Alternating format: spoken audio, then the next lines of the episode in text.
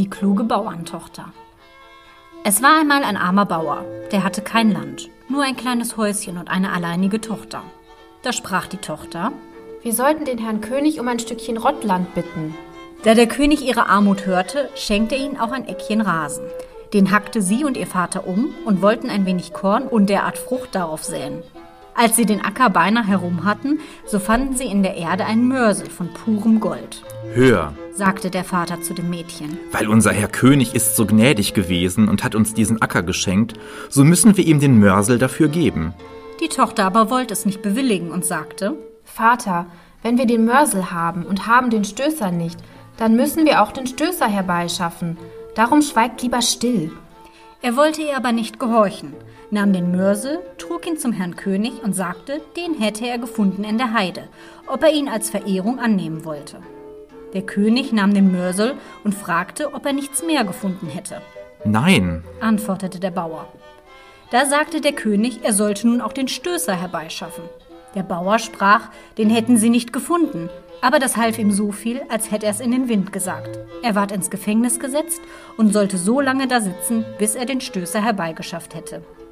Die Bedienten mussten ihm täglich Wasser und Brot bringen, was man so in dem Gefängnis kriegt. Da hörten sie, wie der Mann alsfort schrie, ach, hätte ich meiner Tochter gehört. Ach, ach, hätte ich meiner Tochter gehört. Da gingen die Bedienten zum König und sprachen das, wie der Gefangene alsfort schrie, Ach, hätte ich doch meiner Tochter gehört. und wollte nicht essen und nicht trinken. Da befahl er den Bedienten, sie sollten den Gefangenen vor ihn bringen. Und da fragte ihn der König, warum er alsfort schrie. Ach, hätte ich meiner Tochter gehört. Was hat eure Tochter denn gesagt? Ja, sie hat gesprochen, ich sollte den Mörsel nicht bringen, sonst müsste ich auch den Stößer schaffen. Habt ihr eine so kluge Tochter, so lasst sie einmal herkommen. Also musste sie vor den König kommen.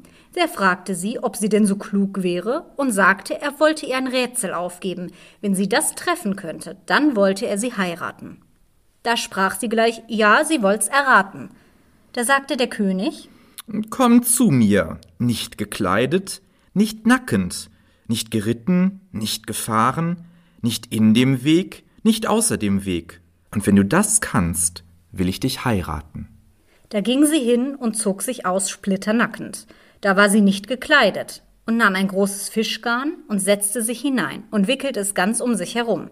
Da war sie nicht nackend. Und borgte einen Esel fürs Geld und band dem Esel das Fischgarn an den Schwanz, darin er sie fortschleppen musste, und war das nicht geritten und nicht gefahren. Der Esel musste sie aber in der Fahrgleise schleppen, so dass sie nur mit dem großen Zehe auf die Erde kam, und war das nicht in dem Weg und nicht außer dem Wege. Und wie sie so daherkam, sagte der König, sie hätte das Rätsel getroffen, und es wäre alles erfüllt. Da ließ er ihren Vater los aus dem Gefängnis und nahm sie bei sich als seine Gemahlin und befahl ihr das ganze königliche Gut an.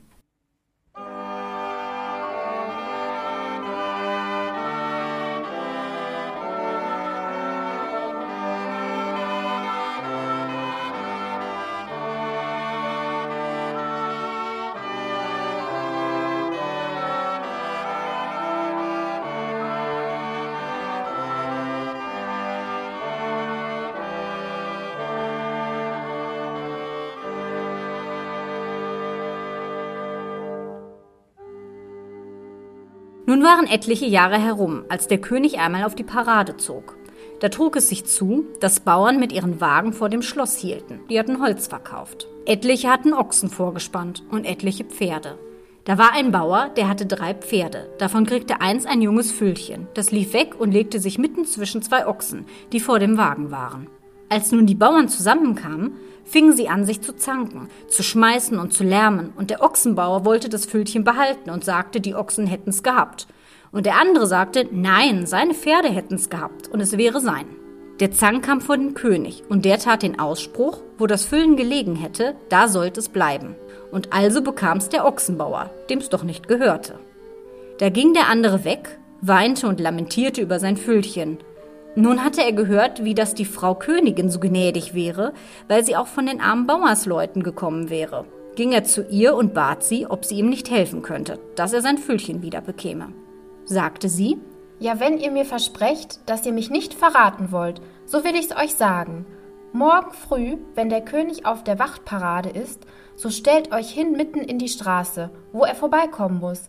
Nehmt ein großes Fischgarn und tut, als fischet ihr, und fischt also fort und schüttet das Garn aus, als wenn ihr es voll hättet. Und sagt ihm auch, was er antworten sollte, wenn er vom König gefragt würde. Also stand der Bauer am anderen Tag da und fischte auf einem trockenen Platz. Wie der König vorbeikam und das sah, schickte er seinen Laufer hin. Der sollte fragen, was der närrische Mann vorhätte. Da gab er zur Antwort Ich fische. Fragte der Laufer, wie er fischen könnte. Es wäre ja kein Wasser da. Sagte der Bauer So gut als zwei Ochsen können ein Füllen kriegen, so gut kann ich auch auf dem trockenen Platz fischen. Der Laufer ging hin und brachte dem König die Antwort. Da ließ er den Bauer vor sich kommen und sagte ihm, das hätte er nicht von sich, von wem er das hätte, und soll's gleich bekennen. Der Bauer aber wollt's nicht tun und sagte immer, Gott bewahr, er hätte es von sich, Sie legten ihn aber auf ein Gebund Stroh und schlugen und drangsalten ihn so lange, bis er es bekannte, dass er es von der Frau Königin hätte. Als der König nach Hause kam, sagte er zu seiner Frau Warum bist du so falsch mit mir? Ich will dich nicht mehr zur Gemahlin. Deine Zeit ist um. Geh wieder hin, woher du gekommen bist, in dein Bauernhäuschen. Doch erlaubte er ihr eins, sie sollte sich das Liebste und Beste mitnehmen, was sie wüsste, und das sollte ihr Abschied sein. Sie sagte ja, lieber Mann, wenn du's so befiehlst, will ich es auch tun. Und fiel über ihn her und küsste ihn und sprach, sie wollte Abschied von ihm nehmen. Dann ließ sie einen starken Schlaftrunk kommen, Abschied mit ihm zu trinken. Der König tat einen großen Zug, sie aber trank nur ein wenig.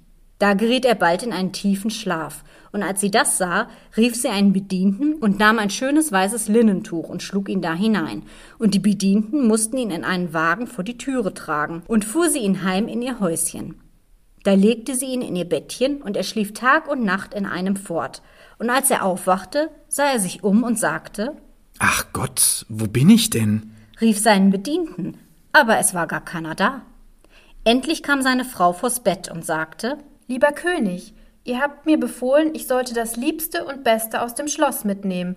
Nun hab ich nichts Besseres und Lieberes als dich. Da hab ich dich mitgenommen.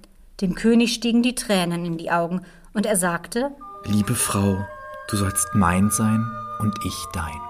Und nahm sie wieder mit ins königliche Schloss und ließ sich aufs neue mit ihr vermählen. Und werden sie ja wohl noch auf den heutigen Tag leben.